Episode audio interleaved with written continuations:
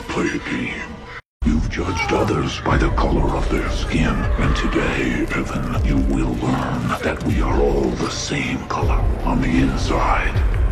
Live or die, Evan. The choice is yours.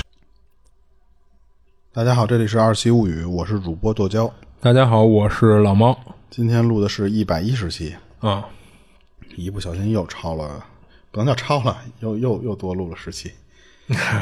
是感觉上一次录还在一百期呢。嗯，那可能下一次再看就两百期了。我先讲一个吧。嗯呃，这个事儿是他同事自己亲身经历的这么一个，就但是说说出来都都没人信。然后当时他也是听过来的啊。当时他那个同事跟他讲的时候，就是四十多岁，小小四十吧。嗯，但是这四十年来就基本上没怎么好过过，就就从小开始就是各种病。哦，他最开始坎坷，对他最开始的时候还染过那个乙肝，哦。出出现过那个肝功能衰竭，就是命命差点都没了。嚯，然后住了半年院，才基本上这个人给给救回来了对，但是一出院之后，这人整体的气色什么的啊都特别不好，啊，就就损耗的太严重，蜡黄蜡黄的，而且他就第二天会出现那种就身体浮肿。哦，慢慢的，就恢复这个行动能力啊什么的这些东西之后，他就恢复工作了，就回来了。但是，一直这个中药就停不了。嗯，明显就这帮人都能看出来，就是整个这个人还是颓，哦，就是大啊，对，就大病初愈之后的那个样。嗯他当时发生那那件事儿的时候，是差不多是冬至那那段时间。嗯你想他那个状态，就本来就应该忌各种东西了，但是他那天就是说难得这冬至这天庆祝一下，哦，喝了差不多三四两白酒。饺子就酒嗯对，还真是啊，越喝越有。啊，对啊，所以他当天就就就碰了点这种忌讳的东西。当时呢，等吃完了喝完了，他从自己就是他他自己亲爹他们家里出来，奔自己家里走，路过其实不远，就路过一个小的那种长的弄堂，啊但是他的那个脑子还不至于说就喝三四两就高了的那个状态，就哦微醺微微醺，对。但是他形容一下那个整个那个弄堂弄的，就是看着那个点儿，反正看着是有点瘆人的。他走到一半的时候，他这同事就看前面有一个人迎面，就朝着他这个方向就这么这么走过来。是从从弄堂里边吗？对、他不是在很细长的那种弄堂这头碰见那头有一人朝他来，嗯他当时那个脑子就是虽然没到高，但是也是有点迷迷糊糊那种状态嘛。他老觉得他看着这人怎么就就是认别认不出来，他就老觉得说啊是个熟人，但是想不起来是谁。哦哦直到这俩人已经要错身，就差不多一米多的距离的时候，他同时再这么抬头盯着人家看的时候，嗯，一下就吓坏了，因为他说当时看到那个人就完完全全从衣着加面貌这种形态颓的那个样儿都是自己，哦，我操，他一下没反应过来。跟照镜子似的。对，因为他说实话，他自己不知道自己到底颓成什么样了。啊但是你一看对对对面挂着相那样儿，加上那个么虚，那是我没错。对，连发型都一样。啊他当时第一反应是什么？是说我错个身儿把人给让过去，嗯没有反过来。哟，你怎么是我的这个长相的这个样儿？没有反过来。但是就在这俩人就是错身这一功夫的时候，他他这同事突然那脑子转过来了，就当时就说：“哟，我操，你怎么就这谁呀？”但是他当时那个表情反应不过来的时候，他说就是只能张着嘴看着对方。啊那个对方那个人呢，从他身边这么擦肩而过的时候，他说就是没有什么表情，就跟没看见似的。就是动作跟他不会完全一样。对，但是就是属于那种略低着头看着路的那个方向，但是目光特呆滞，哦一跟他差不多面无血色的那种样。啊而且他说，就是走路的那个姿势，为什么觉得更像自己？就是因为他他不是也也是那种就是弱不禁风那样吗？走路都有点屈服是吧？对对对，嗯。完全没搭理他，就继续就那种慢慢悠悠的往前走。嗯。但是他一下就就这酒就醒过来了，就完全就就是那种就是反应过来第一句话就是那种哎，就是那种他说出这个哎这一句话的时候，那个人已经是背冲着他了嘛，嗯听见他这哎这一声之后停了这么一下，嗯然后回头就没有所全部转过来，就是回头这么斜着眼儿看了他一眼，嗯看了他一眼之后又把头扭过去了，接着往前走，没搭理他。哦然后他那同事就吓坏了，就小跑就回家里，一到家就给他给他爹打电话，就是刚才我怎么碰见一人，感觉就是我呀。我看见我自己了。他爸就有点懂这种东西，说你呀别出门了，你在家里给我待着，我这赶紧找这懂的这些人，给你找个大师来给你看看吧。哦，他们就管那叫驱魔嘛，就觉得像是有这种脏东西了。嗯等了半天，人家找了一个这种会做法事的这么人来到他们家，然后就跟他说说晚上看见自己，这是一大凶兆，哦就是这是一个人将死的这么一个预兆。嗯而且你这个同事，他说就不是一向的那个颓颓成那个那个样了吗？是因为你这个身体，你这个灵魂已经聚不聚不到一起了，哦已经散了。这个人等于那个灵魂现在就就，如果你要相当于就是你你一壶热茶，你把盖儿一掀开，那个热气往外散的状态了。哦，所以就是就跟咱们说的那种灵魂出窍差不多了。等于看见自己一魂儿是吗？对，人家那个法师法做法事那人就就说，嗯，这要不赶紧弄，两天之内绝对这人就不行了。嗯后来就说这个调理就疯狂的，就是说那种不管是喂药还是给他弄点什么小符给他弄上，嗯，浮水，尤其是他的肝不是不好嘛，嗯就是嗯开了好多那种护肝的那种药，嗯然后加上输液，最后就是说除了那些法事以外，就是正规的他也得调理，就是双管齐下。这人就扛过了那两天，嗯这人就慢慢的就往回走，就往回这个状态就就往往往好了转了。嗯当然最后就是肯定是两天之内没暴毙，要不他听不见这故事了嘛。嗯人家后来他们那个村里边就是说这个，尤其是这个人虚的时候，你不管是大病啊，还是说这个人就是出车祸的那种，只要你虚的时候，夜里就尽量不要外出。哦而且他挑的那个点儿还特别不好，一个是冬至，还一个就是他们讲的就是说清明前后这两个时节，如果真是你要是作死在路上碰见自己，碰见自己那活儿，说千万不要说话，别理那个东西，哦低头就走路。你而且你要那种，就你不能，你人不能慌，你一慌你这更容易出事儿，嗯就魂儿更不稳了。你就赶紧回家，回家之后再找别人，就像他他爸找的这种，给他去去镇一下，不管还是说是给做做法，把这活儿给稳住才行。嗯当然，他那个同事跟他讲说，他他说我跟谁说都不信，就是都没人信。但是我那天虽然喝了酒，也不至于说喝高成那种路过一人当成我自己的状态。嗯嗯他这事儿其实就完了。哦但我觉得那还挺神奇的，等于那个、啊那个灵魂是能能是是能有意识的。另外一个意识，你他叫了一声，那个灵魂还回头他有他一眼反应对对对对对，嗯我还以为就是那种就飘过去一个。我记得看过一个那石榴姐演过的一个电影，嗯就石榴姐自己是个魂儿，好像是嗯她要上别人的身，还是别人要上她的身？她是肉体，我忘了。嗯是一个特别老的一个鬼片儿，就是他一直要必须要附身才行。他他的那个状态，她在认识那个要附身的那个人的时候的那个状态，就是在路上就是那那种飘着的状态，哦就是呆呆的那那种形式。嗯我不知道这是真的有这种假，还是说是他那个人虚成那个样之后都已经 就是看见幻灯片了的那个那个样儿。嗯嗯，就说说这个，其实我想起一事儿，就是之前我不是有一段时间在上海嘛，然后后来就是我不是基本上就每个月都会回北京一趟嘛，嗯然后有一次就是出去跟朋友喝酒去，然后那天他跟我说说头两天就是我在上海看见你了。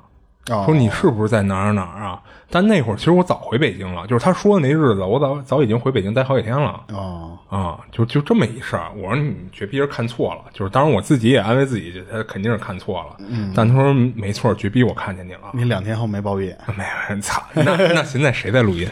谁在跟你录音？嗯，行，我这事儿就分享完了。行，然后我再分享一个，然后他是有一个高中同学叫小林，他上学的时候啊，就因为一些小事儿让别的同学污蔑来着。这小林啊，就当时站出来就帮他解围，替他说话。然后打这之后啊，俩人就成好朋友了。他说这小林啊，本身的性格就是一特有正义感，而且特别外向的人。就基本上每次有同学挨欺负或者遭受一些不不公平的对待的时候，这小林肯定会站出来就帮助弱势的一方嘛。然后等上了大学了，俩人没考到一学校，所以就分开了。就因此中间啊，得有那么个几年，俩人一直没见着面。有一天，这小林就给他打电话说，其实啊，他大学休学了。休学以后呢，他直接就工作了。但是当时身无分文的，他本身又比较好面子，所以一直没告诉分享故事这哥们儿。然后这小林这么说什么意思呀？这小林大学是在城市 B 上的，然后他的大学是在城市 A，他们几个的老家就在城市 A，所以这小林大学呢，就是因为一些原因休学以后，他等于从这个城市 B 回到了城市 A 找的工作，等于那会儿他们一一直就在一个城市里。所以就是等于跟他们几个同学啊，一直在一个城市待着呢。这小林说，之所以之前一直没说，就怕这帮同学回头约他聚会，就因为这小林平时人缘也挺好的呀。但他说那会儿真是没钱，然后又不想让别的同学替他掏钱，所以就一直就没说。然后说白了还是面子上这点事儿嘛。不过最近呢，他慢慢好转起来了，就是也赚到一些钱了，就想说就是约几个关系特别好的老同学，咱出来聚聚，嘚瑟一下。哎，对他请个客，然后到他家去吃吃喝喝，然后在一块玩会儿。然后电话里俩人啊就约了一个节日的某一天，那会儿肯定大家都休息啊，然后他就帮小林约了一下这几个老同学，大家都没问题，就定在那天了。等到了那天晚上，他就按照这小林给的定位，就到了小林他们家附近了。因为小林他租的那房子，那楼下边就根本就没地儿停车，都停满了，所以他只能是绕到那楼后边的一街道上找地儿。这是小林提前告诉他的，说你要没地儿停车，你就去楼后边那街道那儿，那地儿一般能找着车位，而且那地儿既不贴条也不收钱的。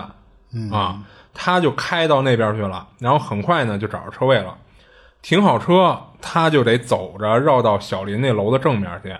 刚走了没多会儿。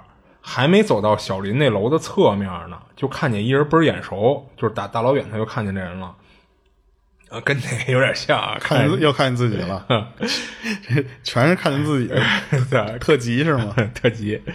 然后他站在那个，就是他看见的那个人啊，就站在楼根底下的一个草丛边上，脸冲着草丛，就跟那低着个头，看着就跟尿急在路边上随便找一地儿解决一下的人似的。哦。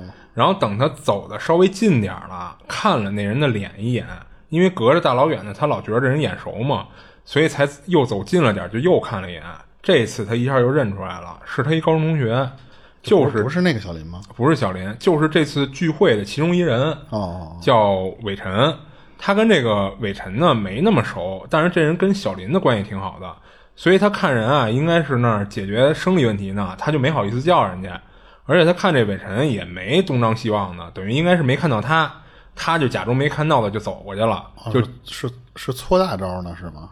没有那个小的，小的啊，就他觉着是小的啊，就接着朝着小林他们家走。这会儿他手机响了，是小林打的，就问他到了没有，找没找着停车位。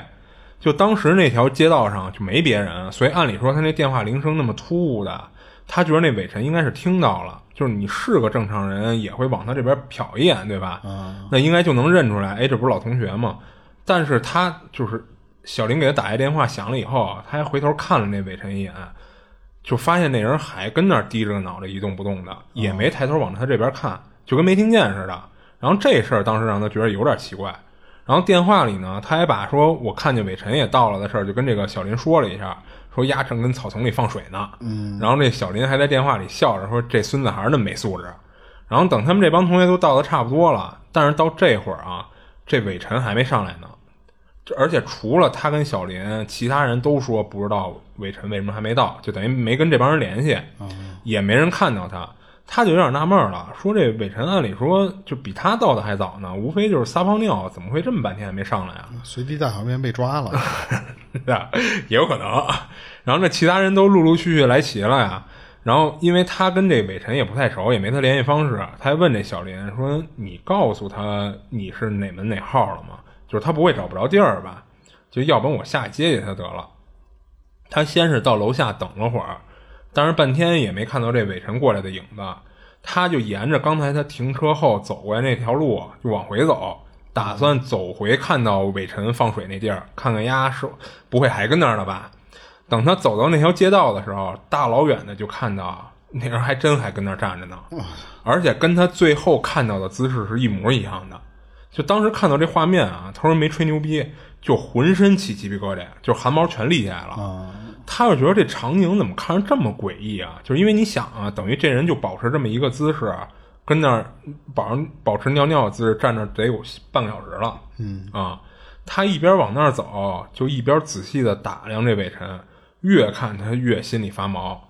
他就发现这伟晨啊，不是站那儿一动不动的，而是一直在幅度特别小的跟那儿前后晃悠呢。啊，等他走到跟前儿的时候，他就叫了这个伟晨的名字，但是这人完全不搭理他，就跟那儿低着脑袋前后轻微的晃悠着。而且他离得近了，听到貌似这哥们儿嘴里还在说话，但是因为他说话那声就跟蚊子声似的那么小，就压根儿就听不清楚他在说什么呢。而最吓到他的是，他凑近了一看，那伟晨当时两眼直直的看着草丛，然后跟那儿哗哗的流眼泪呢。哦，他就有点慌了，就问这魏晨说：“你怎么了？你是不是遇上什么事儿了？”一边说，他还一边伸手去拉这人家。但是他发现啊，这人当时身体就特别僵硬，就跟咱上学的时候那会儿军训是人呗，咱现在还是啊，确实是个人啊，确实是个人，就是他他摸着了，而且也没有什么冰凉冰凉那种感觉。就是他说跟跟什么呀？就跟军训那会儿，教官让你站军姿，还得就是要求你绷得倍儿紧的那种站法，全身使劲儿啊。然后他过来还时不时拽你胳膊一下，看你是不是真的绷着绷着劲儿呢。他当时就这感觉，他一拽那人胳膊，砰一下就就又收回去了啊。他就感觉这人就有点不太正常了，赶紧就给这小林打电话，就快速的把这个伟晨现在状态给说了一遍，就想让他们都过来一块看看，说怎么解决。然后那小林挂了电话啊，就是他们一大帮的人就赶紧就过来了，他就跟边上一直等着。没多会儿，这帮人都来了，然后小林过来一看这人这样子，也是先问了他一句，说伟晨你怎么了？怎么哭成这样啊？然后之后小林也试图把这个伟晨给拽到边上去，但是也发现了这人好像就非得站在那位置不能挪开似的，拽不动呢啊，就特使劲的保持着那个姿势。到最后小林也是较上劲儿了，就开始使劲拽他。他这么一使劲儿。这会儿那伟晨就突然转过头来，到这会儿他们才就算是正经的看到这个伟晨的正脸，就看这哥们儿啊眼睛里全是红血丝，然后眼神特别狠的就盯着这小林，就虽然一直在流眼泪啊，但是他竟然是一直在保持着一个微笑的表情，嗯，就当时给他看的都想跑了，然后这会儿小林也看出这事儿有点邪门，就瞬间就联想到他小时候经历过一个类似的事儿，然后这事儿是后来就是。他给分享故事这哥们讲的啊，就小林说他小时候啊，跟别的小朋友玩鬼抓人的游戏，就是一个人当鬼，然后追别人，然后被拍到的人再变成鬼，然后拍到的就拍到人的那个鬼就变成人了，就这么个游戏。然后说白了就是简易版的捉迷藏嘛，就为了追跑打闹。就当时一孩子啊，跑着跑着突然摔一跟头，等那小孩再爬起来，就跟变了个人似的，就站在那儿原地就站在那儿就大吼大叫的。一开始他们都觉得是这孩子性格不好，就自己跑的摔一跟头就跟那耍性呢。但是慢慢的就发现不太对，这孩子开始抓地上那土往嘴里塞。当时那孩子也是眼睛里跟充血了似的，只要有别的孩子想靠近他，阻止他出吃土的那动作，嗯，那孩子就冲人大声的怒吼。然后这帮孩子就被吓得赶紧就去找大人。等好几个大人到了现场以后，其中有一个大人就说说这八成是中邪了。然后就把其他孩子就都给带走了。我以为是说八成这月底没钱了，穷的吃土呢。我操！这小孩就开始这这么大压力了是吧？然后后来小林听说啊，是请了庙公过来处理的。然后那孩子最后才没出什么大事儿。嗯。然后小林当时看到伟晨这样子呀，就联想到他小时候那经历了。他觉得这伟晨是不是也中邪了？他就把这想法就跟其他老同学就说了。就当时有一同学啊，就听完他听他说完以后，从衣服里掏出了一平安符来说：“这是他家人给他求的，他不知道这这玩意儿对付中邪这种事儿管不管用。”然后其他人就七嘴八舌的说：“要不试试呗？”然后咱给他挂脖子上看看。然后几个人就合力啊，就是有几个人是控制住这个伟臣的手脚，就是防止他乱动什么的。然后一同学就拿着那平安符就想往那个伟臣脖子上挂。但是这会儿啊，就刚才等于还跟那呆呆愣愣的那伟晨，就突然就开始玩命挣扎，就弄得猝猝不及防之下，这几人一下就没控制住。然后小林一看，操，这不行啊！他也就发狠，就拿过那平安符，就眼疾手快的又一把就塞这个伟晨嘴里了。嗯啊，然后就看这哥们儿啊，就跟嘴里含了一块火炭似的，就想往外吐。当然让他们觉得特神奇的就是，好像他当时怎么吐都吐不出来似的。哦啊。然后慢慢的就看这伟臣就泄了劲儿了，然后一下就就摔地上就晕过去了。然后没过多会儿啊，这哥们自己就醒了，就是他们也没 掐人中什么的，这哥们自己醒的。然后就懵逼的就看着大家，就问着这这跟哪儿呢？就你们怎么都围着我看呀？然后他才发现自己是躺大街上了。然后几个人七嘴八舌的就把刚才事儿给他讲了一遍，但是这哥们儿死活就不信，就觉着说你们家是不是合起伙来忽悠我呢？说咱这好久不见了，你们就就设计这么一个局玩一下，是不是？然后他就开始回忆刚才的事儿，说，但是说到他开车开到小林家楼后边停好车下了车以后的事儿，突然他就卡壳了，他就说不上来了，他就觉着好像他后边就断片了似的，就琢磨过来，好像啊，对这会儿他自己也觉着我操是有点不正常了。然后再看这帮老同学，也不像是跟他开玩笑的样子，就才有点相信大家说的了。然后后边他们几个啊，就一块儿回小林家，就开始同学聚会。然后在这过程中啊，就连他在内的所有人，感觉应该都在偷偷的观察这伟晨的状态。就好在是后边没再出现什么奇怪的举动。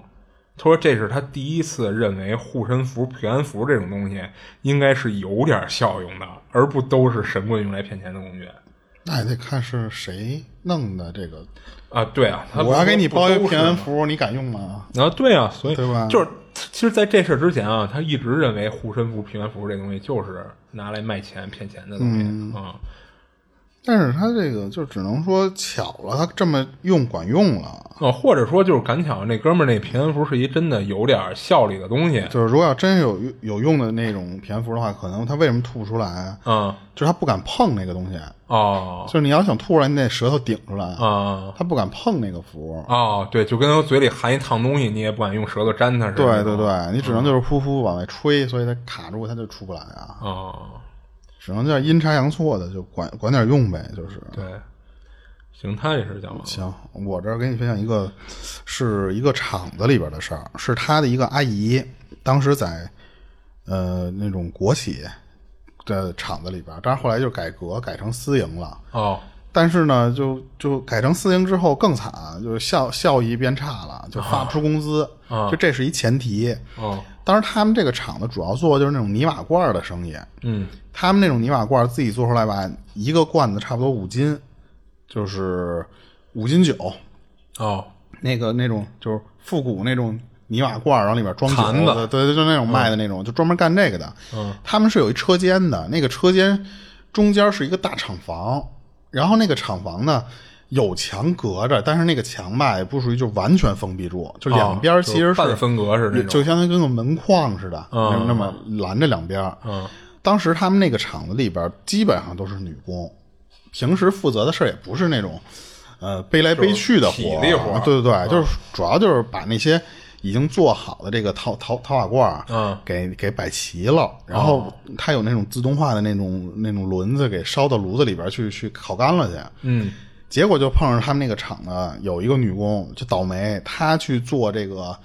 就是搅那个泥的那个机器，嗯，弄那个坯子叫什么玩意儿的时候，被卷进去了，整个胳膊连连连根儿给扯进去。我操，最后当时就是处理的时候没有，其实也没有处理，那人是直接自己昏过去了，嗯，就疼疼疯了，整个就是连根儿拔。但是那个时候的那个，就对于这么严重的创伤来说啊，就没有什么特别有效的方式，只能先清创。嗯，然后清创的血什么的，，对，可是就发现它那个和肩膀那个结合的这个地方，就这个节儿上，嗯，一直发烂，一直就就那个肉哦就长不出来，就就老是烂，最后烂到就是就就真跟烂到骨髓似的那种那种感觉似的了。嗯，可是那个时候啊，这些东西你得花钱的呀。那个医医疗虽然有医保，但是那个医保的那时候的形式啊，嗯，还是你得先垫钱，啊，变完钱之后不然管后后报。对，不管花多少，你拿那发票去报去。嗯，一般这种情况下都是单位嗯，给你出钱，嗯，然后就然后单位再去报去，对，然后然后然后，但是他们这时候不是因为连工资都发不出来吗？厂子没钱给他治，哦，所以最后这个女工他们家里吧，都是他们同事嘛，嗯，把自己房子卖了。哦，除了自己家里的存款，还有就是房子这些钱全变换成现金之后，嗯，这个病没治好，嚯，就因为那个太严重，可能还染感染了脏东西了，所以他弄不好。嗯，等于说最后那个钱报不下来，钱还基本上都被掏空了嘛。嗯，所以就隔段时间就来厂里面闹，一边闹一边吵。但是你说实话也没办法，一这个厂就是没没有钱。嗯，但直到有一天吧，这女女工是真的就直接就想不开了，他拖着那胳膊去闹的时候，就直接拿了半瓶农药，在那个厂长办公室门口就给喝下去了。嗯当时他们就有有在附近看见那个女工的时候说，就是那个人脸一就等反过来的时候，那个脸就是乌青乌青的，哦在那个地上就躺着抽筋儿，嗯当场就不行了。等后来等抬到楼下的时候，就就是他说就是那种口鼻流血哦就七窍出血那种。啊。我看网上的那种那种叫什么百草枯或什么的，那个人当时好像还。还能去医院里面，还能救两天，但是我不知道他这个到底喝的是哪种农药。就当时这个人就估计也得看量。呃或者是可能农药也分什么型号啊，那那当然，那当然。嗯最后厂里也没什么办法，那你得赔钱，就是卖设备赔。嗯就最后相当于就是拿这个赔来的钱把这家里安抚一下。嗯这只是一个案件，其实还没有什么灵异的地方。但是半年后，这个他们车间里就开始出事儿。嗯基本上因为这种厂子可能是连轴会转的，所以一般到半夜的时候，他那个那个厂的那个搅泥的那个机器自己就开，开响了之后就开始那种嗡嗡嗡嗡，就这么这么运作起来了。但是当时他那个机器边上根本就没有人，嗯。可是呢，那个东西响一会儿自己就停，而那个机器的开关是那种特别老式那种按压开关，就是你得费特别大的劲儿才能把那个玩意儿那个炉子给开启动了。哦它不会说咱们像说那种电线短路啊，或者说就是一会儿开一会儿关，它说不是，是只有那一个开关，嗯才能控制这这个东西。而且这个就这个东西稳定运行这么多年，从来没有出现过这种诡异的情况。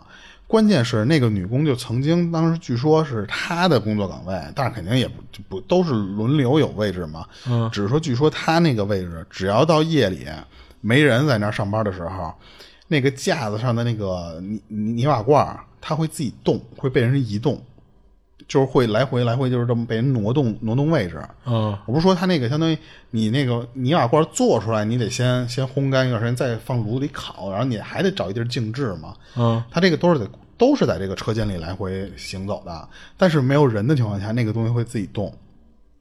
所以当时他们有的那个就是更恐怖的人说，就是亲眼是见到过一个陶罐在完全没有人的情况下自己送到那个炉子里去烧。嚯这是，但是那只有那个别人看到这种情况。嗯他当时就讲这个跟跟他讲的这个事儿的那个人，他说他在商业班的时候也碰到过，但是没有人敢过去看去。嗯到底是那机器自己怎么怎么着？没有人都所有人都都觉得是那个当时那个女工喝完药之后自己回来了。嗯而且他们说，就这种情况，你还能拿说是机器什么的这种，呃，突然自己运行的这种东西做解释。但是说还有发生过，就是那帮人能听见有有人哼歌，嗯而且就是这也都是互相后来传的啊，就说哼的那个歌都是那个女工生前的那个小调，喜欢哼的都是调儿。对，而且那工厂里不一定都只有这一个人哼啊，当然就是说。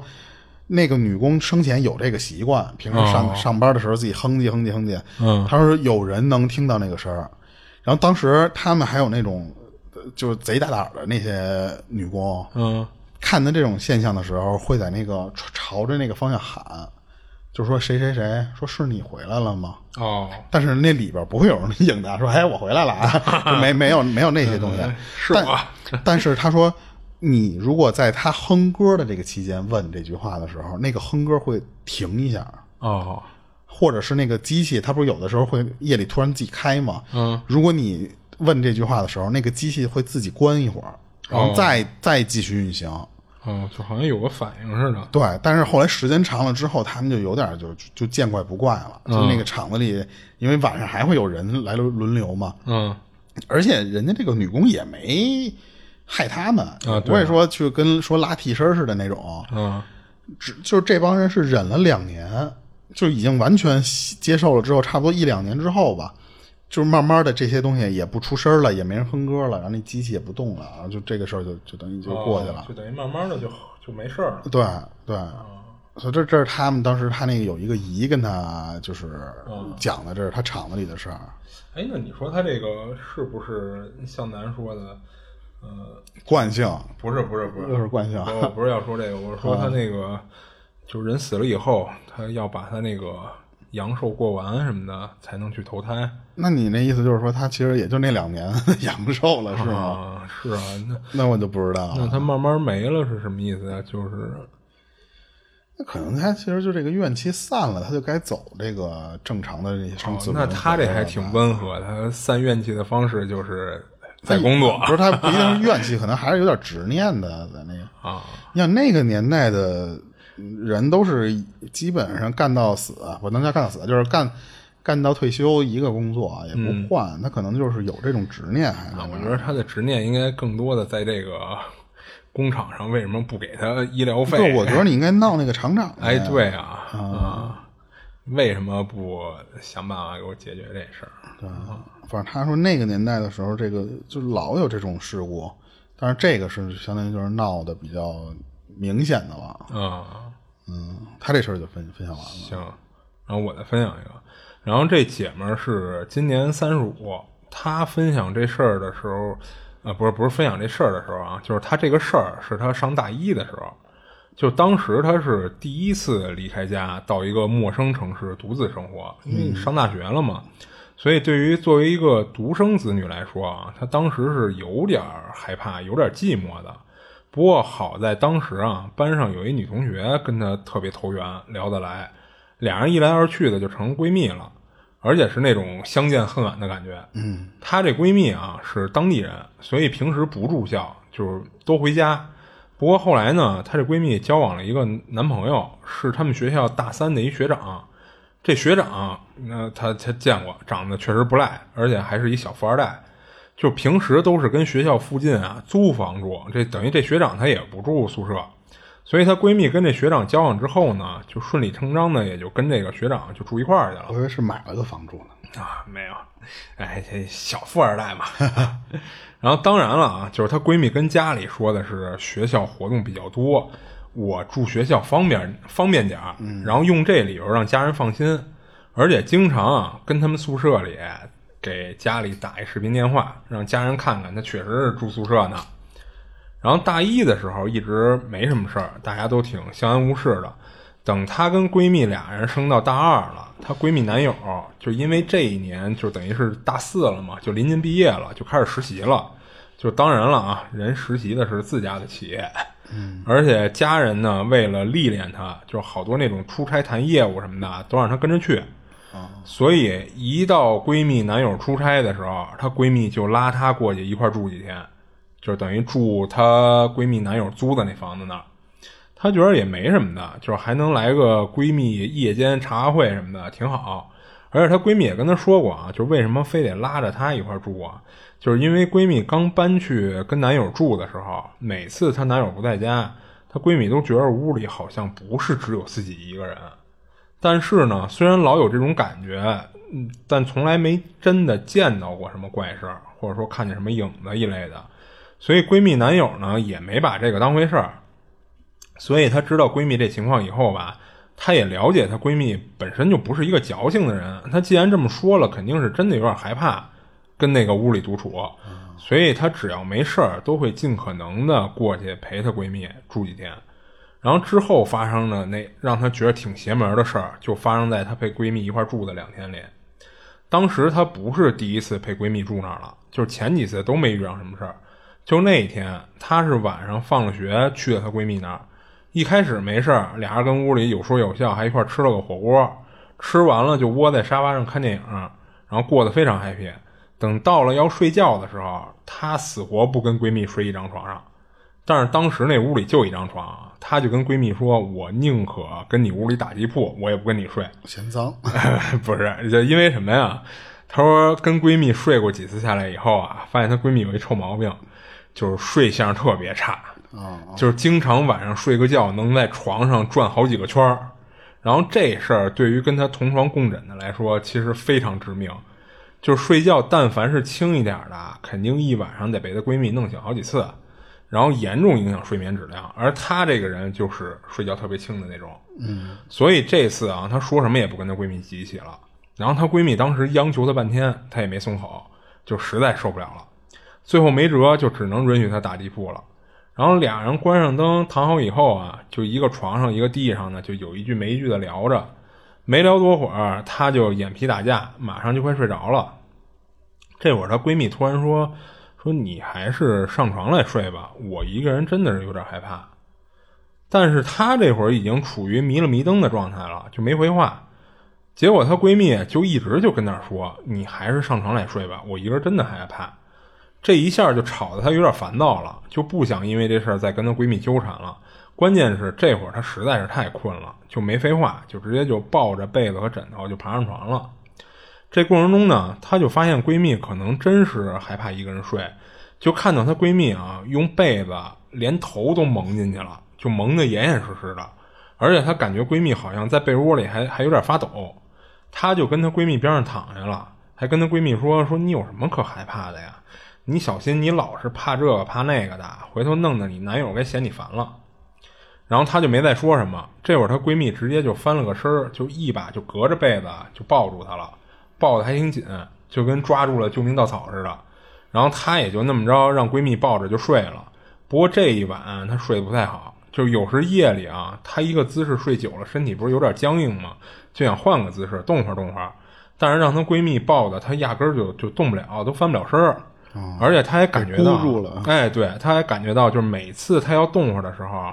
好像她闺蜜发现她醒了，都会凑到她脸脸边上，小声的跟她说什么。但是她本来就不是真的睡醒了，就处于迷了迷瞪状态，所以她也不想听清楚她闺蜜到底说什么呢。她当时就会敷衍的说一句：“说我太困了，你什么事儿明儿再说吧。”就这么着睡到第二天早上醒了以后，她第一件事就是打算跟她闺蜜抱怨一下，说你这一晚上你就不消停。结果一看啊，发现她闺蜜压根儿就没在她边上，她就坐起来了，坐起来才发现她闺蜜跟地上呢，就躺在她昨儿打的那个地铺的边上。真孙子！当时手里抱着一个大毛绒玩具，然后两腿中间还夹着一个，就跟那睡得呼呼的。当时她就被她闺蜜这德行就给逗笑了，她觉得肯定是闺蜜睡觉不老实，不知道怎么睡着睡着跑地上去了。嗯。然后她就用脚踹了踹她闺蜜的屁股，就笑着就问她。说你什么时候跑地上睡去了呀？然后闺蜜醒了就说说昨晚上怎么叫你你也不上来陪我，但是我自己睡床上又害怕，所以等你睡着了我就悄没蔫的下地就躺你边上了，还说了一句说果然睡你边上我就睡得踏实。她听完就没好气的说我不是上床陪你去了吗？你怎么反倒跑地上去了？而且昨晚睡觉的时候你一直玩命的抱着我，还跟我说悄悄话，弄得我一晚上就没怎么睡瓷实。现在还说我不陪你，你这好家伙，恶人先告状啊！然后她闺蜜听了就觉得特别奇怪，说没有啊，说我一开始叫你上来你不搭理我，我就没再说。然后等后来再跟你说话的时候，我发现你睡得跟死猪似的了，然后我才悄悄的下地睡你边上了。但是她觉得自己那应该不是做梦，就是因为她闺蜜不停的叫她上床，当时自己又处于一个临睡着那个临界点上，当时觉得巨烦无比，所以才赶紧上床睡觉。而且当时她感觉啊，床上那个闺蜜还特意往边上挪了挪，给她腾了个位置出来。这一切她都记得特别清楚。但是她闺蜜也坚持自己的说法，说我就是看你没搭理我，而且看你都睡着了，我才下地的。而且从那会儿开始，她说她就没再回到过床上。她跟闺蜜俩人都非常了解对方的性格，这会儿都能感觉到对方肯定不是在开玩笑。那这样的话，这事儿就更解释不通了。他就仔细回想昨天晚上的过程啊，他一回想就发现，貌似那个一直在床上说让她上床的声音，好像还真跟她闺蜜的声调和语气有点区别。是她男朋友？操，那那就太太太区别太大了。只不过当时她确实是太困了，就没怎么注意这点。她默认的就觉着就是她闺蜜在说话。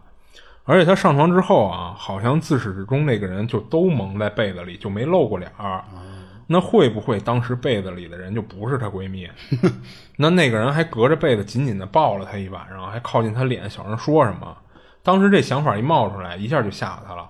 然后俩人沉默了半天都没说话。之后闺蜜就跟她说：“说你知道我为什么那么害怕跟这屋里独处吗？不光因为感觉好像还有别人似的。”还因为有一次啊，就当时闺蜜一个人跟屋里睡觉，睡到半夜的时候，突然从床上掉下去了，而且还是掉到了床跟墙的那个夹缝里。哦。然后闺蜜说那夹缝啊，她你要是硬往里挤，它那空间确实是能让你挤进去，有一定的空间。但是按理说，你睡觉打滚的那种可丁可卯的宽度，你肯定掉不下去。而且她闺蜜当时掉下去以后啊，就梆的就磕了一下，一下就给自己磕醒了。一睁眼发现自己挤在那个夹缝里，当时她是脸冲着上看着天花板的，嗯，正跟那儿懵逼呢，不知道自己怎么掉下来的。突然就看到一女的从床上探出头来，就看着躺在夹缝里的她。我操，那够瘆的慌啊！她闺蜜说，那女的那脸就像是一个原本是蒸好的馒头，然后掏空了里边的面，干瘪下去的样子，五官细节都都扭曲到一起了，就有点像那个捏那个橡皮泥那个人儿。脸没捏好那种状态，嗯，然后两个原本应该是眼睛的位置啊，有俩小窟窿眼儿，而是那种特小，跟小黑豆似的那窟窿眼儿。当时她闺蜜看到这景象，直接当时就吓晕过去了。然后她闺蜜后来把这事儿跟自己男友说来着，那还敢住？呃，她男友没当回事儿，还跟跟她闺蜜说，肯定是你睡相太差了，你自己轱辘下去的。你看到那女的呀，可能是你当时没醒，你以为自己醒了，做噩梦里看到的。所以打这之后啊，她闺蜜就特别害怕一个人睡在这屋里。但是她为什么后来敢一直住在这儿啊？她闺蜜说，只要是俩人睡，她闺蜜从来没碰到过任何邪门的事儿，就包括她感觉屋里多一人的那种感觉也都不存在。但是这次等于是让她给碰上了，她闺蜜反倒是睡得挺挺香的。之后俩人也不敢跟那睡了，她闺蜜就跟着她回宿舍凑合两天。而且之后啊，有一事儿让她觉着还挺奇特的，就是她闺蜜男友出差回来以后，就带着她闺蜜搬出去了，而且很快就退租了。她还问她闺蜜呢，说你男友怎么突然把这房子退了呀？你男友不是一直都觉着你那些是胡说八道的吗？嗯。然后她闺蜜说她也不知道，就问她男友什么破产了，没钱了，没钱了是吧？回宿舍住去啊！但是人家又换了一新房子租啊。然后她闺蜜说：“说我也不知道，她还问过她男友，但是她男友也也不说，就说想换个环境住。然后她就觉着会不会是她闺蜜男友回来以后，后来也在那屋里看到什么不正常的东西了？看您更凶的啊。不过这就是她猜测了啊。然后她这事儿就讲完了。你你你说这种，就是我乍以为是说这个男的，呃，外面找的女朋友，结果。”最后给人害死了，上这边折腾他来的那种感觉似的。嗯，我一直就是脑子里其实想的都是那个被子里那是她男朋友。哦，对。小时候说的话就是别说出来，就往这方向想，你就不害怕了。就往日本片上去发展了。那我们没看过，不知道。其实我也没看过。嗯嗯。但是我一直挺好奇，就是嗯嗯。嗯，正常人来说啊，我不去验证俩人睡有没有效果。你要是一次，我可能就不想住那屋了。就更何况是你脸已经贴那么近，看见那有这么一个长得跟发面馒头似的那么一个东西。我估计可能她闺蜜当时就是信了她男朋友说的话了。她觉得会不会我就是做噩梦呢？嗯啊。而且她她其实闺蜜自己也知道自己睡觉就是就是你说的那个五官，我感觉特别像纸人儿，纸人是吗？就是那种立体的纸人儿，就是纸扎人然后让人给了一拳扁下去了似的。然后他那个那个五官本来就比例，就虽然他照着那个人画，但是那个比例总是怪怪的那种感觉。而且说实话，纸人它里边也不可能就是撑的倍儿实。它可能比如说搁时间长了或者受潮了什么的，它也有可能就是凹一块凸一块的那种。对啊，也也挺像。但我觉得更像的是那橡皮泥那没捏好的那个。我记得之前有一动画片，就是整个全是橡皮泥人啊，然后特血腥那个。里边有一反派长得特特丑的那个吧，我忘了是不是一个了啊？你这就讲完了。啊，我这讲完了。那我我讲一个，是他这个事儿是一挺悬的事儿，但我我不我我先说一下，就是。涉及到这个地方，我我只能说是按这个故事讲啊。嗯，说他那有一同事，那个时候就还不是他现在一块上班的时候，是那个刚大学毕业没多久啊，跟他那女朋友想深度自驾自驾游，也不叫自驾游，就是那种叫就自己玩，不跟团啊，跑到贵州去玩，自由行，对，自由行，对对对。然后当时他们找到的那个地方是离叫贵阳市区有那么一个。有点距离的一个苗族的一个聚集区。哦，然后呢，就当时他们为什么挑这个地方，是因为觉得说，既然都是深度玩嘛，咱就体验一下人家的就是风土文化。风 土啊，对，所以当时他们还真的跑到那个那个区域去转了转，转了转之后吃了点什么当地的一些什么，他说叫酸汤鱼的这种啊啊当地菜。啊，贵结果吃完了之后呢，路过了一个苗族的那种大宅院儿，啊，就那种苗寨他看见了那里边门口贴了一个写一个就是私人官邸，就是别别进。啊，那我估计附近可能有景点儿，老有那些游客串到那儿。对，人家可能就就不想让你们外嗯外外边人老老进我们这地儿，嗯结果他还是进去了。嗯进去之后吧，发现就是里边还真挺大的，里边当时看到的都是就是那那些苗苗族的当地的居民，嗯，人在那个院里边待着。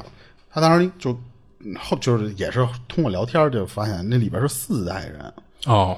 然后他们当时见的这些人嘛，也没有马上轰他们，说滚蛋，别他妈进我们这，说不让进还进，哦反而呢是还挺，就是态度还挺好的，接待他们。哦，就热情待客。里边相当于是第最老的这一辈儿的，有一老太太，就是给他们端，就就就就弄过来之后，就跟他们说说那个就就这是我什么人，这是我什么人，还让介哦，绍。还给他们介绍呢。对，他们在那个那个院儿里边坐了没多一会儿，就闻见那个厨房飘来那种中药味儿。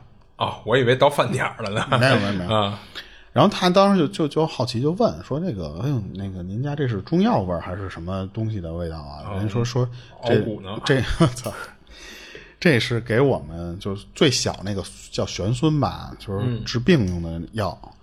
然后当时他说说就是就就治疗效果不太好，反正就是叨叨叨叨说说的这这些东西。嗯当时他一听，哎呦，人家这感觉是正给这小孩治病的熬药的时候，我们就进来了，好像还不太好，就站起来就跟他那个女朋友说说，哎，走吧，说谢谢款待。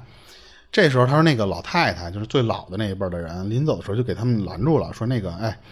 那个小伙子不错，你们来见一面也算是缘分。说那没别的东西，给你们一个小纪念品玩，带走玩去吧。嗯当时那他他那个就是那个同事小杰，他说就看见那老太太回屋找了半天才出来，嗯拿到手里的时候，他一看是一个手指头这么大小的一个小娃娃，哦是拿布缝的。哦然后这个娃娃，他说当时就是看就没，当时他没仔细看，是后来看的。他说就是一个那种眼睛非常大，但是四肢是那种特别细、特随意，但是你能看出来是一个人的形状的这种东西。嗯看见这玩意儿了，就是然后人家那个老太太就跟他说说这是我们传统的手工艺品，嗯有好处的。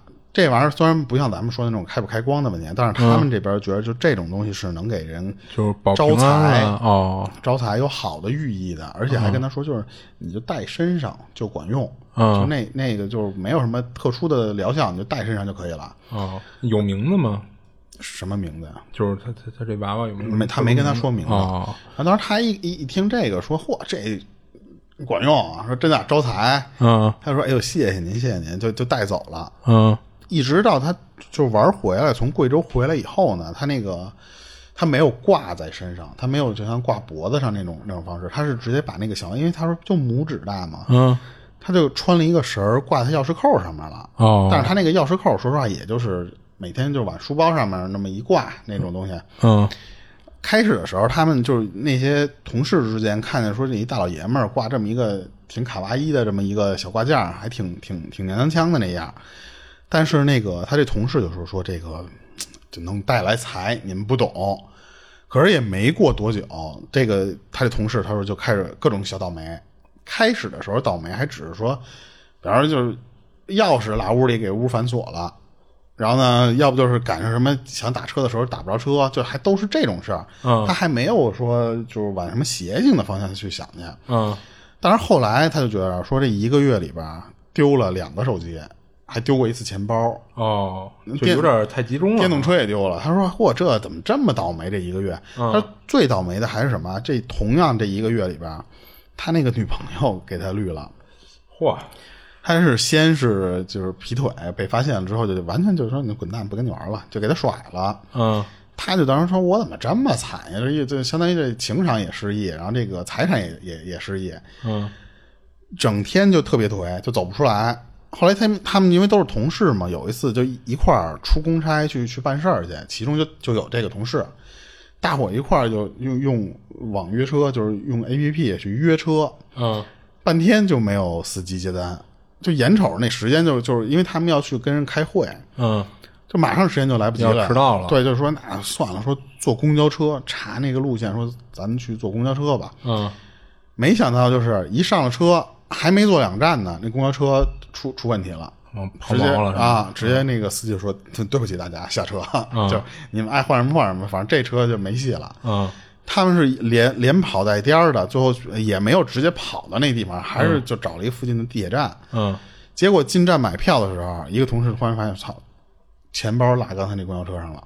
我操，而且他他感觉就是说这个倒霉这个事儿，他说就最后就是一路就九九八十一难的，才最后终于到那个开会的那个地方。嗯结果那个同事啊就那个小杰，嗯我就因为着急嘛，爬楼梯的时候，梆一下就就摔一大马趴。哦但是他说，就是上台阶儿本来那个路都是非常齐的，没有什么沟沟坎坎儿，不不能说有那种就突出一小块儿绊嗯的。嗯但是就谁都没事儿就他，而且一摔摔一骨裂。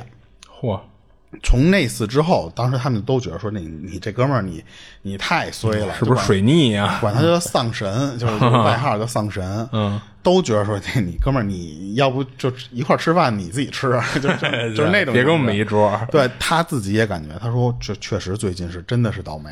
嗯，后来有一天大中午的时候，他说就是一个人，他一人吃饭嘛，在那在餐厅里刚吃饭，就一瘸一拐的准备过马路回单位，下意识的瞟了一下马路对面，那个绿灯是绿的，他就刚就拖着拖着那个，这不骨裂了吗？那残腿正往往前走呢，突然从那个视线里就看见，砰就过来一辆车，擦着他的身身体开过去的。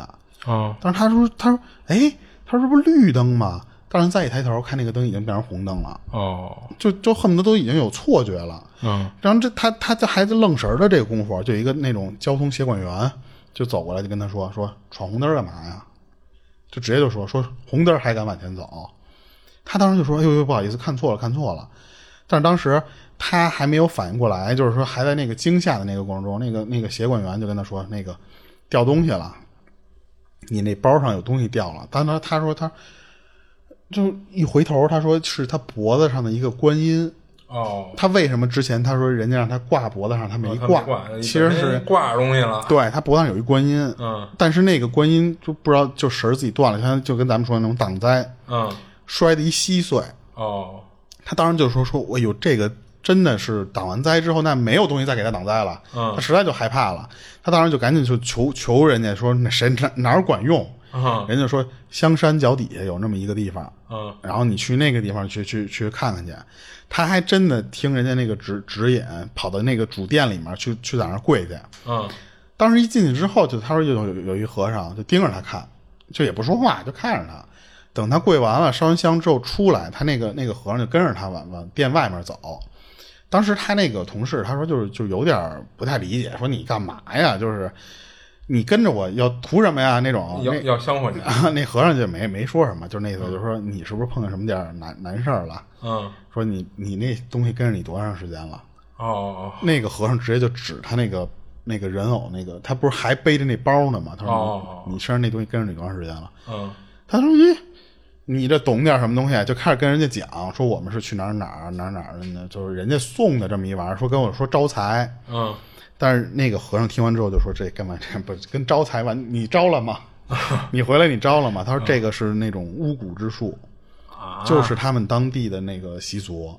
那个老太太给你的这个娃娃，其实就是一个他们当地的法法物。哦，你知道我当时听见这娃娃的时候，我为什么问你叫有有名的吗？嗯，我想的就是巫族娃娃呃，啊。但是他他没有形容说那个具体的那个名字是什么样的。嗯后来他人家那和尚一听完说那个他们家孩子有病那个问题，他是说这东西不是祈福的，嗯反而是要借你的福报，是哦给他们家那个孩子 就是续命。哦关键是这种手段，呃就正常人现在不会有人去做了，嗯就是只有那种特别阴险、就是下作的这种方式，缺德嘛。才会走这种方式。嗯然后当时他就说说那个我们能解，能帮您解。然后当时他就问说那怎么怎么解啊？当时他就那人就说你就把这玩意儿留给我，你就别带走，哦就放我这儿就可以了。哦然后他说那那他妈太好了，就就转脸就把那个东西给人家小和尚了。嗯他说从那个寺院出来之后，他说就是就真的是明显感觉到没有以前那么一身轻松。对对对，啊到后来慢慢的他也就就就一点一点的恢复，也不会说马上好嘛。他嗯说慢慢的就是。也就就周围的人也就就就没有拿他当个丧真真实的当个丧神似的，还那么对待了。嗯但是他说从那天之后，那个那哥们儿他说来历不明的东西一律不接，他只要不懂的东西，他说我不要。是是是反正他碰上就这么一个事儿。哦，我觉得我没有什么别的恶意啊，就是说现在还有这种，嗯，真的他敢这么明目张胆做这种事儿的呃人吗？嗯，我觉得应该会有。就我不知道他这个事儿的真假性，或者说是不是真是那个干了这么一缺德事儿啊？但是我觉着应该会有，应该会有。嗯，我我觉得就是，嗯嗯，那你说这种相当于是不义，不能叫不义之财吧？就是这种、嗯连财都没有，哪来的种方不义啊？式借来的福，你说会有？我觉着啊，干这事儿的人，就是主主操刀干这事儿的人，他应该多少也会受到一些影响。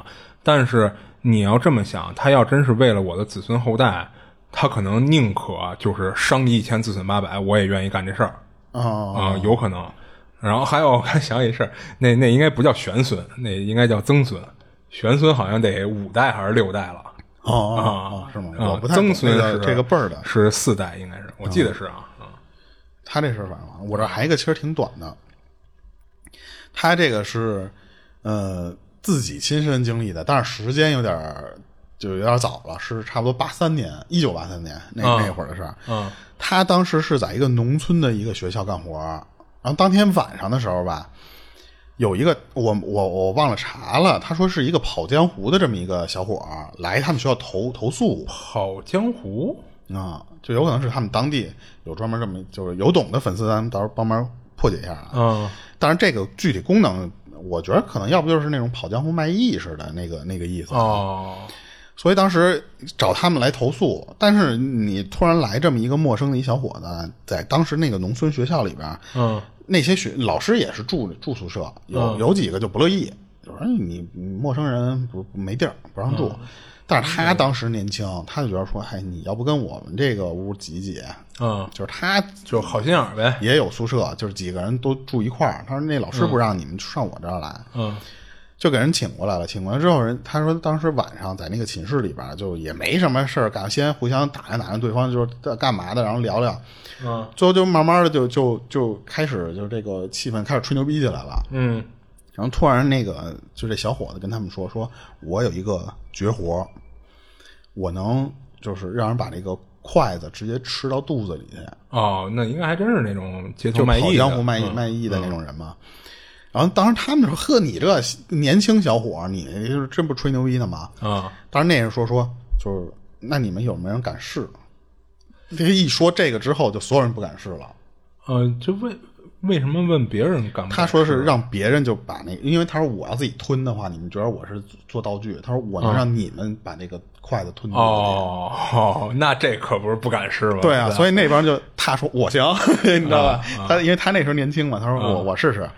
他当时那个小伙子跟他说说你拿一个搪瓷碗，就那时候那年代很容易找到这东西。嗯他说你倒上半碗开水，然后把那他他直接找了一双竹筷子，嗯直接给撅成四节儿，嗯然后放那个开水的那个碗里去了。嗯然后就跟他就聊天说了几句话。嗯他在用另另一只筷子在那个碗里面就就写，其实就是哦就是比划，就是嗯他当时能看的、能看得懂的是鸡、龙、虎，他总共是四个字儿。哦，他就看懂其中仨对，第四个字他不记得了。哦而且他那个他说那个龙写的是那个繁体龙。哦，写完之后呢，就跟他说说就可以喝吧，可以喝了。那这不开水吗？我操！他当时就就直接就就一股脑就真的喝了，但是他当时他说喝下胆儿去，是真大喉咙是一点感觉没有的。哦，就没觉得烫什么的。对，然后等喝下去了，然后那碗里空了，他们说嚯、真牛逼，真可以啊！嗯，就开始哇，就是他也被人吹捧的，他牛逼牛大胆儿，嗯那人也说就有技术，就这俩人就被捧上了。嗯这事儿就当天晚上，其实就后续还有别的呃那个吹的东西啊，就就就过去了。等第二天天还没亮的时候，他们几个同事有那琢磨过来的，就过来到他床边上看他，就看他说：“哎，还活着呢嘛，知道吧？因为都觉得他把那个筷子吃进去之后，这人可能到胃里边，要不就扎破了或怎么着的那种。他当时一看说：“干你们干嘛呢？”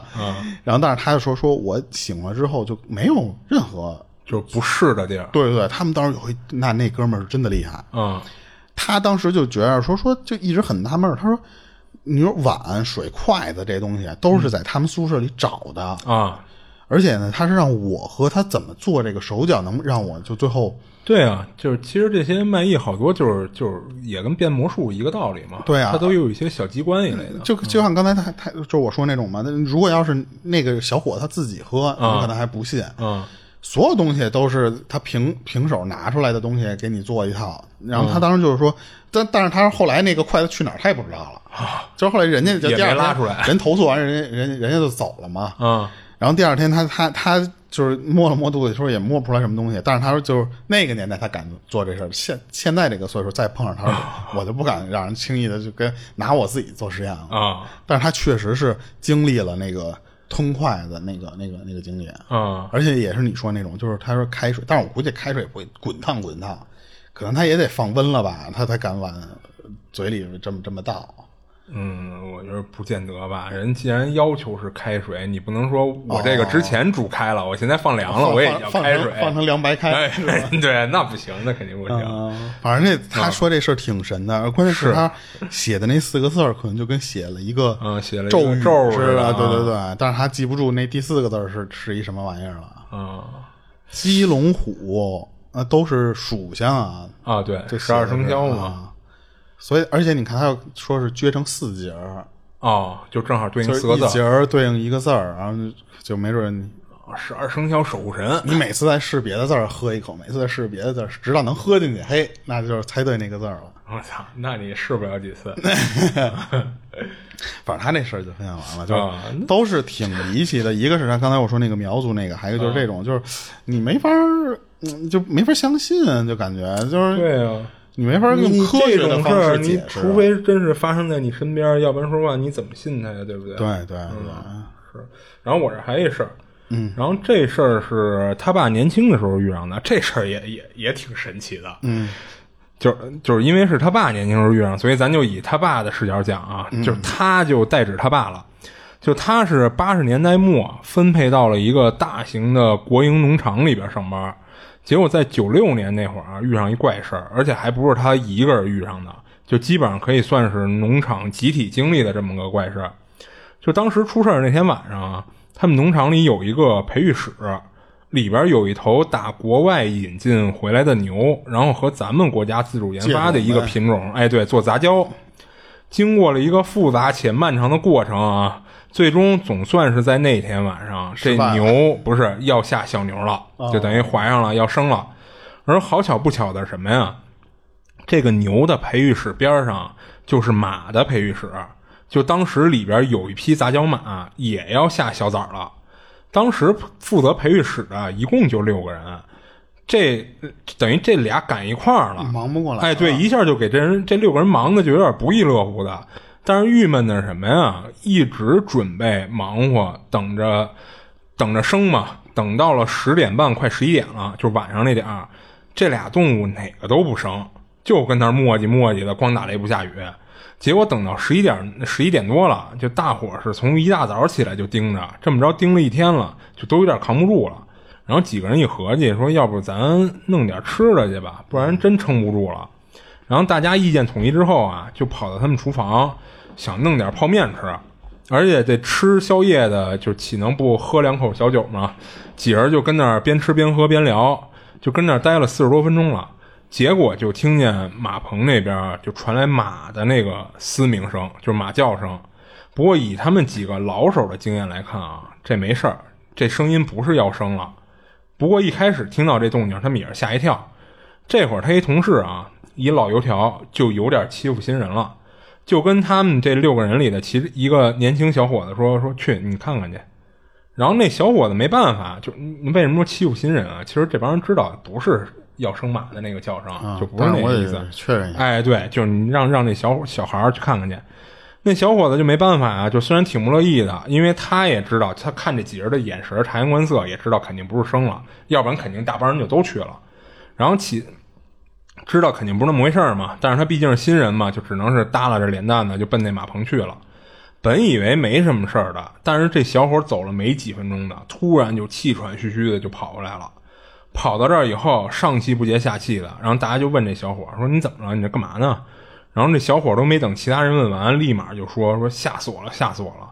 就我刚听见马棚里有说话声。”然后其他几个人一听，当时就懵了。就你说什么？你意思是马张嘴说话了？然后这小伙赶紧就解释：“不是，是有东西在马棚里边。”就当时他们都没听明白有什么东西在马棚里啊。然后看着那小孩说话又嘴笨又说不清楚的，几个人就没耐心了，就起身就想过去看看去。这会儿这小伙就赶紧就拦着，就说：“你们别去，说里边有吓人的东西。”然后他他们就问这小伙：“那你倒是说呀，里边到底有什么呀？”然后这小伙就说：“说刚才我走过去，听见马棚那边好像是有个男的说话的声音，而且那男的说话声特别扭，就听着特别阴间，你知道吗？嗯，就听这男的说什么呀？说今天不就是这儿吗？快点儿！就说了这么几句。然后他当时听到这声音啊，一下就吓坏了，就想看看里边什么情况啊。然后他这会儿还没往里去看，就还没走到那马棚里边呢。就又听到了另外一个男的说话的声音，那男的说说什么呀？说不是说好了是马吗？怎么是牛啊？嗯，就投胎来的啊！然后吓得他转身就要跑，结果踢到了一个木桶，他就听见马棚里有动静，就感觉好像是里边那俩人要出来了，他赶紧撒丫子就往厨房这边跑。这小伙说的这事儿啊，就当时给这他们几个都吓着了，而且他们看这小伙也不像是开玩笑呢。当时几个人就不知道该怎么办了，是说过去看看去啊，还是怎么着？就你说过去吧，他们又又都有点发怵，就跟这厨房又待了五六分钟，就听见牛棚那边这会儿又闹出动静了。你要说那声儿嘛，是牛发出来的吧？又像是，但是他们这天天养这个的，可从来没听过就是牛的这种叫法，所以他们还是不敢过去。就听这牛棚里那怪声，就持续了得有小二十分钟了。就他们实在是扛不住了，就生怕回头就万一听错了，真是那动物生产时候的叫声，别再给耽误了，这责任就大了。因为毕竟国外引进下来的嘛，所以他们六个人啊，就从厨房就一人抄了一个家伙防身，就奔着牛棚去了。到那儿一看啊，那头牛真的正在生产，就已经生了一半，那小牛犊子都出来一半了。这会儿他们也顾不得别的了，毕竟是精心培育照料这么久的，赶紧就过去帮忙接生。没多长时间，就顺利的产下了一个小牛犊子。但是等那小牛犊子彻底舒展开了，他们几个人就都惊了，就因为这个牛的牛腿长的不正常，而且牛的后脖后脖梗子上面还长了一溜鬃毛。哦，等再过了几天，这小牛犊子开始长个了，他们就把这小牛犊子就单独就给圈养起来了，因为这牛犊子长得就不对劲儿。就整体身形是一头马的身形，大长腿什么的，但是很多细节又都是牛的细节，就是鼻子、嘴、眼睛、耳朵一类的都是牛。就当时他们几个就都没见过这种动物，就感觉是一个似马非马、似牛非牛的动物，生出一牛头马面来了。他这事儿其实到这儿就讲完了，就是因为后来这动物怎么处理的他就不知道了。之后是他说什么呀？是他们上级就派人过来了，给这小牛犊子给拉走了。然后拉走的人是哪个部门的，干什么的，他也了解不到。反正弄得还挺神秘的，当时啊啊，那不就跟咱之前粉丝提过一个看的那节目里的那个女的投胎啊，就感觉这帮人就在那儿排半天了。但是，那你说我一直好奇一点，我之前听过那种故事，你不管是投人胎啊，还是投这种畜生胎，嗯，是不是在他胚胎成型的时候，那个灵体已经进去了？成型的时候已经进去了，啊，就是你再生下来再进，是不是晚了？就为什么有的那种经历里边说，呃，有哦，他有胎前记忆、胎内记忆啊，对胎内记忆。但是你看，像之前那个粉丝分享的那个，加上这种的，他相当于是就好像都是临生产之前他才过来投来，就必须差最后那那一趟车了，我得上车哦。哎，那你说这个事儿会不会就是它不是一个固定的，就是必须是生产的当天来投胎来？它会不会也是比如说跟你跟那边排队的效率啦什么有关系？可能有的人投的时候早，这胚胎刚形成；有的人可能投的时候这这胚胎已经形成了三四个月了，然后有的人可能就正好临门一脚，就快迟到了那种哦，啊。你说会不会这样啊？那所以那种的就没有胎前记忆是吧？啊啊啊！因为他等于刚刚来嘛，我是新来的啊，来了就生了啊，那我就不，反正我挺好奇这种，嗯，可能就是什么佛教什么的有这种各种理论不一样啊，也是，但是确实这两种故事都听说过，嗯也不知道哪种的到底是合适的，或者说真真实的，是嗯那就没了吧？啊，是的我我这儿就没了我这儿没了，那就就这么着吧。啊。行，你这里是二七物语，我是主播剁椒，我是老猫，下期见。下期见。